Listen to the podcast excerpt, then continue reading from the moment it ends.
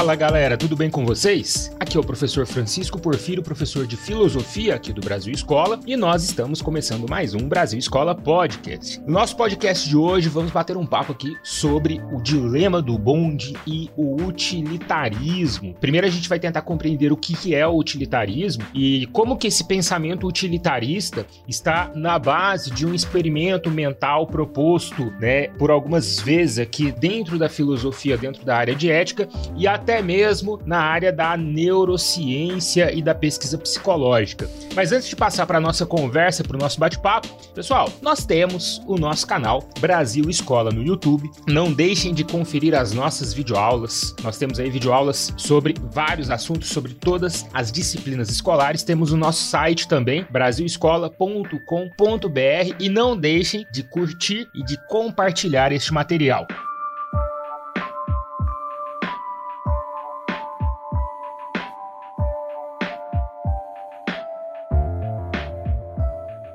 Bom, galera, primeiro vamos falar sobre o utilitarismo, pensamento utilitarista. Olha, o utilitarismo, ele é uma teoria ética que surge com o filósofo e jurista Jeremy Bentham e depois é aperfeiçoado pelo filósofo inglês John Stuart Mill. Bentham e Mill propuseram uma teoria que ela é bastante diferente da teoria ética uh, em maior discussão na época, que era a ética de Immanuel Immanuel Kant, baseada no imperativo categórico. Immanuel Kant propôs uma teoria ética que era baseada no dever. O imperativo categórico nada mais é que um imperativo moral que dita aquilo que deve ou não deve ser feito. O que deve ser feito é eticamente lícito em qualquer situação, em qualquer circunstância. O que não deve ser feito é ilícito, né? Em pelo menos uma das situações possíveis. Isso pode anular toda a pretensão moral da ação de um indivíduo. Portanto, é uma ética do dever, baseada na ação. O utilitarismo, criado pela primeira vez por uh, Jeremy Bentham, né, e, e, e, continuado aqui por John Stuart Mill, ele vai num caminho oposto, porque ele não foca na ação do indivíduo, e sim foca no resultado da ação. Então, o indivíduo ele pensa naquele resultado que é proveitoso, tá? A questão do utilitarismo é justamente uma ação que seja útil para a sociedade. Então, o que é considerado moralmente correto é aquilo que é aquela ação que beneficia o, o maior número de pessoas possível, tá? Então nós temos uma situação onde o utilitarismo ele pode ser compreendido a partir de um cálculo, o cálculo da ação utilitária. Esse cálculo ele vai se basear na quantidade de pessoas que foram beneficiadas com uma determinada ação, é, em contraposição com os possíveis malefícios, né? Então a ideia é pro provocar o maior benefício ao maior número de pessoas possível, né, em detrimento do, do da, da questão do malefício, tá? Essa é a ideia central do utilitarismo quando ele surge com Bentham. O Mill ele teve que esclarecer muita coisa, ele teve que colocar muita coisa aqui porque a, a teoria de Bentham ela poderia ser levada para um lado hedonista, por exemplo. Quando ele fala, por exemplo, de prazer. Ah, então se isso provoca o maior, a maior quantidade, né? Eles chamam de quantum, o maior quantum de prazer para o maior número de pessoas, então são lícitas ou éticas ações que provocam o prazer em alguns, né? Em um grupo grande de, de pessoas em detrimento detrimento do sofrimento de um grupo menor, aí o John Stuart Mill vai é, colocar a questão que vai esclarecer a situação dizendo não, não é qualquer tipo de prazer. Nós estamos falando de prazeres da ordem intelectual. São os prazeres que Aristóteles, Sócrates, até mesmo os helenistas falavam, né? Os epicuristas, por exemplo, são aqueles prazeres da ordem natural. São os prazeres que não entram nessa questão hedonista de satisfação, satisfação de desejos do corpo, e sim do aprimoramento intelectual, uh, da possibilidade da vida em sociedade,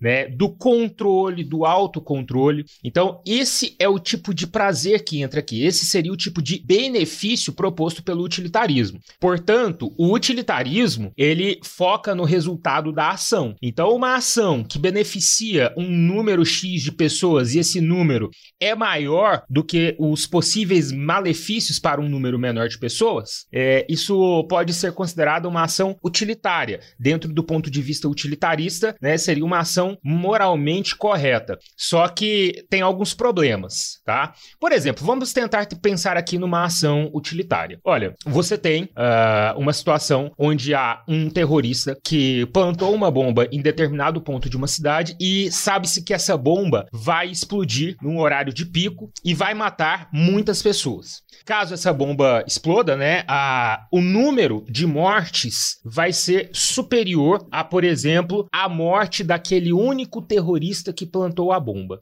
Então, se você tem uma situação em que matando o terrorista você não tem a explosão da bomba acontecendo, seria lícito que a polícia ou algum organismo, né, de força do Estado agisse. Uh, em, em outro caso, em último caso, não tivesse como parar o terrorista de outra maneira, que agisse então matando o terrorista para que uh, menos pessoas inocentes não morressem no lugar dele, porque você tem um cálculo utilitário, né? 100 pessoas podem morrer ou apenas uma morrer e aquelas 100 pessoas não morrem. Aí você faz o cálculo utilitário e fala: não, então é melhor matar o terrorista, interromper o terrorista para que as 100 pessoas não morram. Alguns problemas podem ser colocados aqui. Por exemplo, há um argumento forte em cima deste exemplo do terrorista que é: uh, o terrorista não quer entregar o local da bomba e ela vai explodir de qualquer modo. E se matarem um terrorista, a bomba vai explodir do mesmo jeito, vai ser pior, pois não saberão onde está a, a bomba está. A polícia então captura uh, um filho ou uma filha, criança do terrorista,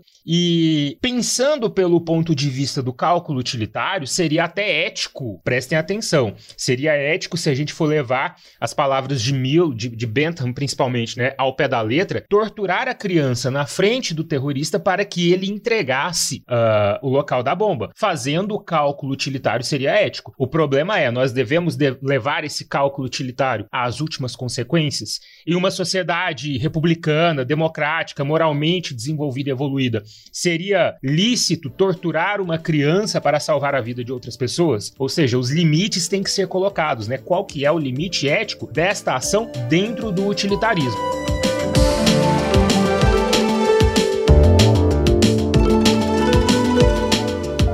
Outro problema nos leva a um caso, inclusive real, que aconteceu no Brasil. Uh, pai e filho saíam de uma festa e um grupo, né, um grupo de, de, de, uh, de, de baderneiros que estavam na rua uh, procurando briga, procuraram uma briga, criaram uma situação, uma confusão com o pai e o filho que saíam da festa.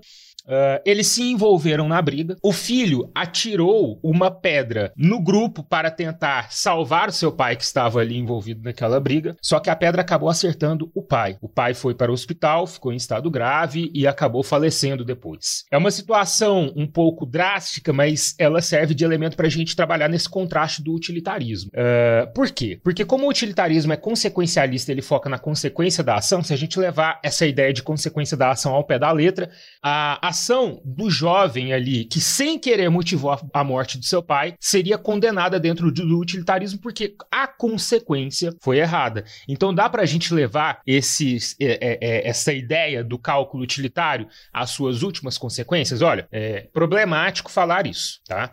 Agora, dada essa introdução sobre o utilitarismo, a gente passa a falar sobre o dilema do bonde, tá? Ou dilema do trem desgovernado. Originalmente ele é proposto como dilema do bonde. Pela primeira vez ele foi proposto no século XX pela filósofa e estudiosa de ética Philippa Foot e ele vai ser analisado ao longo do século XX e XXI por diversos teóricos da filosofia, da psicologia e até mesmo neurocientistas. Tá? É, o dilema do bonde ele vai trabalhar primeiramente com uma definição bem simples. Imaginem que um bonde desgovernado, fora de controle, está em uma linha férrea. Tem ali no seu caminho cinco pessoas que foram amarradas por alguém na pista, né, nos trilhos. É possível desviar através de uma alavanca, você desviar o caminho do bonde desta linha que encontram-se cinco pessoas amarradas para outra linha. Porém, nesta outra linha está ali uma pessoa amarrada. E aí, o que deve ser feito? Não há possibilidade de parar, não há possibilidade de desativar o trem, não há possibilidade de uh, todo mundo sair ileso. Ou cinco pessoas morrem, ou uma pessoa morre. O que seria feito? O que deveria ser feito? Tá? Este problema, ele é proposto pela Philippa Foot, inclusive, para entender, para exemplificar a questão do utilitarismo. Bom, é, eu vou destacar aqui a utilização do professor Joshua Green em cima deste dilema do bonde, né? Ele trabalha ali como o dilema do trem desgovernado para seus estudos ali, suas teses em cima da evolução. Ele é um neurocientista, um grande estudioso da evolução humana e, e dos fatores psicológicos, inclusive, que levam o ser humano a ser quem é hoje. E o Joshua Green, ele trabalhou com esse dilema do bonde pela primeira vez formulado pela Philippa Foot, só que mudando aqui algumas situações. A primeira situação que ele coloca é justamente a pergunta básica do dilema do bonde. Olha, o bonde está na linha férrea, ele vai atingir cinco pessoas. Se mudar uma alavanca ali, você tem a chance de evitar a tragédia atingindo apenas uma pessoa, tá? E a pergunta que fica é: você mudaria ou você não mudaria os trilhos do trem? E aí, é, esses uh, foi enviado um formulário, né, com a pergunta em cima desta e de outras situações para voluntários que responderam. É, a maioria das pessoas, obviamente, né, tendem a mudar os trilhos do trem, pensando nessa possibilidade de uma pessoa morrer em detrimento né, do salvamento da vida de cinco pessoas. E aí tem uma outra situação proposta. É, você tem essa situação, há apenas um trilho de trem, existem cinco pessoas atadas, amarradas nesse trilho, e o modo de parar esse trem é jogando algo bem pesado ou grande na frente dele. E aí você tem uma pessoa ao seu lado que tem uma mochila forte, pesada, grande o suficiente para parar esse bonde.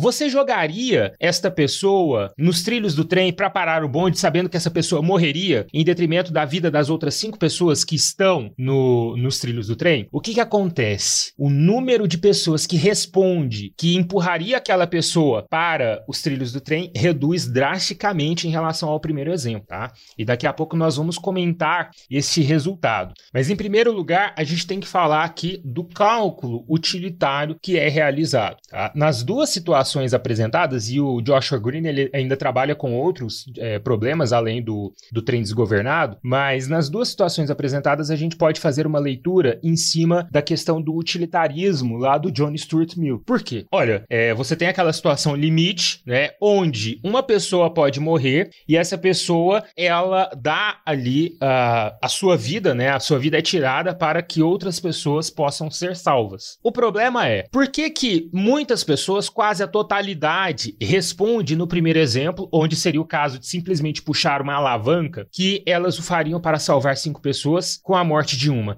E no segundo exemplo, que requeriria ali empurrar alguém, é, esse número cai drasticamente. O Joshua Green chegou a, a, que a ideia, a formulação, de que são mecanismos, dispositivos evolutivos que nós temos. A impessoalidade, nestes casos extremos, ela acaba sendo um mecanismo evolutivo.